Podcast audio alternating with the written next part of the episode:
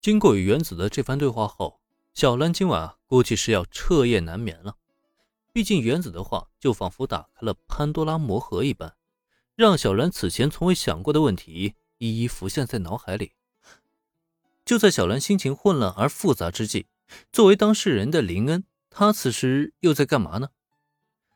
再将画面转回到小兰楼下的菠萝咖啡店里，此时的林恩正轻抚着杨的后背，同时一手接通了刚刚响起铃声的手机。哎，佐藤小姐，这么晚了。你是有什么事吗？林恩的表情有些古怪。这大晚上的，佐藤美和子突然给他打来电话了。在看到来电显示上的名字时，他还以为自己看错了。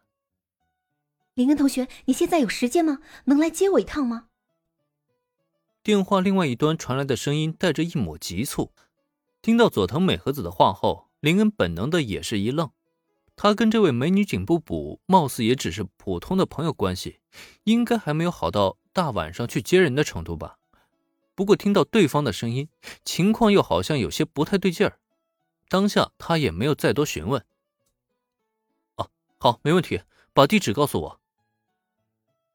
虽然不知道佐藤美和子那边是什么情况，可在得知地址并挂断手机之后，林恩还是第一时间驱车赶往了目的地。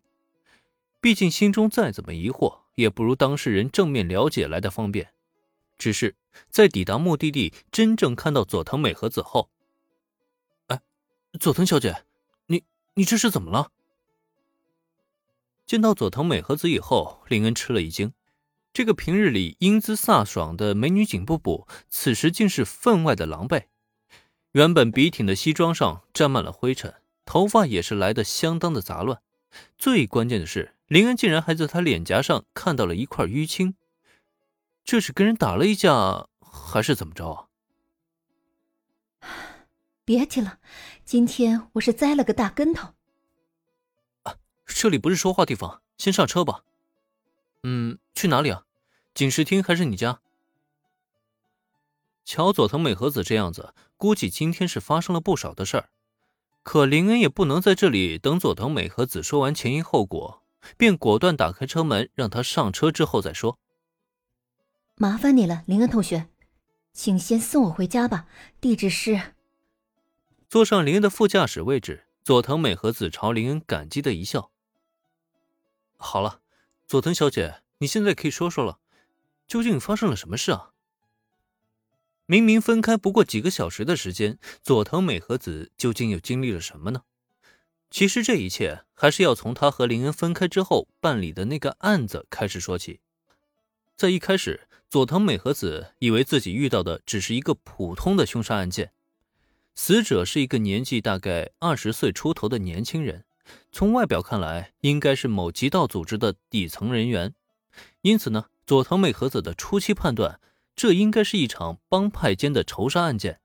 按理来说，遇到这种极道组织案件，佐藤美和子呢，应该把案子交移给组织犯罪对策部，由专人负责调查侦破。不过，当时现场的线索实在太多了，所以佐藤美和子向上级汇报这一消息之后，便顺着找到的线索展开了一番调查。结果这不查还好，一查却吓了他一跳。随着调查的深入，佐藤美和子惊讶的发现，原来这压根就不是一起普通的帮派仇杀。反而是一场外国组织针对东英本土极道势力的阴谋。最不可思议的是，那个外国组织的嚣张程度令人发指。在佐藤美和子踏入案发现场那一刻，他就成为了造成那场凶杀案的凶手的棋子。犯罪现场留下的所有证据都是带有指向性的，都是那个凶手故意留下的破绽。等到佐藤美和子一路侦查到最后，他才发现自己竟然落入对方设计好的圈套里。然而，等到他反应过来的时候，已经成为东瀛本土极道眼中的真凶。也因此呢，他遭到了来自东瀛本土极道的追杀，最后是费尽了九牛二虎之力，才终于逃脱了出来。听完佐藤美和子的讲述后，正在开车的林恩也不禁微微张开了嘴巴。露出了不可置信的表情。据他所知，东英的极道组织虽说是合法存在的，但即使如此，他们也绝对不敢与警视厅对着干，更不要说去追杀一个警部补了。追杀佐藤美和子，他们就不怕警视厅直接掀了他们摊子吗？毕竟要知道，就算再怎么合法的组织，一旦违法手段暴露给警视厅，等待他们的必将是死路一条啊！今天晚上那些极道组织的做法，明显已经突破了底线了。那些极道胆子那么大，佐藤小姐，你没对他们亮出身份吗？